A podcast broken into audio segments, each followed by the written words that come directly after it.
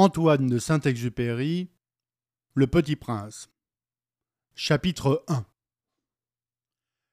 Lorsque j'avais six ans, j'ai vu, une fois, une magnifique image dans un livre sur la forêt vierge qui s'appelait Histoire vécue. Ça représentait un serpent boa qui avalait un fauve. Voilà la copie du dessin.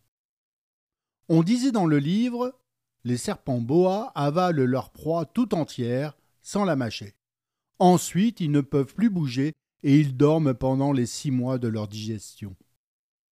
J'ai alors beaucoup réfléchi sur les aventures de la jungle et, à mon tour, j'ai réussi, avec un crayon de couleur, à tracer mon premier dessin.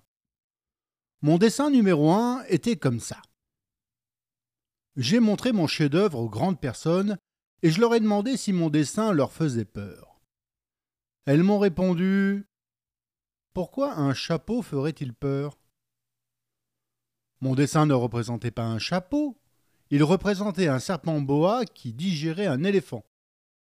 J'ai alors dessiné l'intérieur du serpent boa afin que les grandes personnes puissent comprendre. Elles ont toujours besoin d'explications.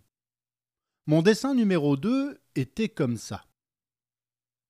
Les grandes personnes m'ont conseillé de laisser de côté les dessins de serpent boa ouverts ou fermés et de m'intéresser plutôt à la géographie, à l'histoire, au calcul et à la grammaire. C'est ainsi que j'ai abandonné, à l'âge de six ans, une magnifique carrière de peintre. J'avais été découragé par l'insuccès de mon dessin numéro 1 et de mon dessin numéro 2. Les grandes personnes ne comprennent jamais rien toutes seules, et c'est fatigant, pour les enfants, de toujours et toujours leur donner des explications. J'ai donc dû choisir un autre métier et j'ai appris à piloter des avions. J'ai volé un peu partout dans le monde. Et la géographie, c'est exact, m'a beaucoup servi. Je savais reconnaître, du premier coup d'œil, la Chine de l'Arizona.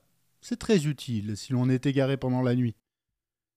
J'ai ainsi eu, au cours de ma vie, des tas de contacts avec des tas de gens sérieux. J'ai beaucoup vécu chez les grandes personnes.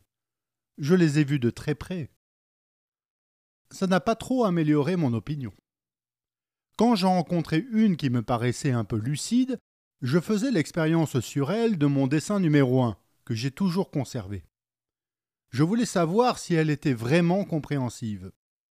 Mais toujours elle me répondait C'est un chapeau. Alors je ne lui parlais ni de serpent boa, ni de forêt vierge, ni d'étoiles. Je me mettais à sa portée.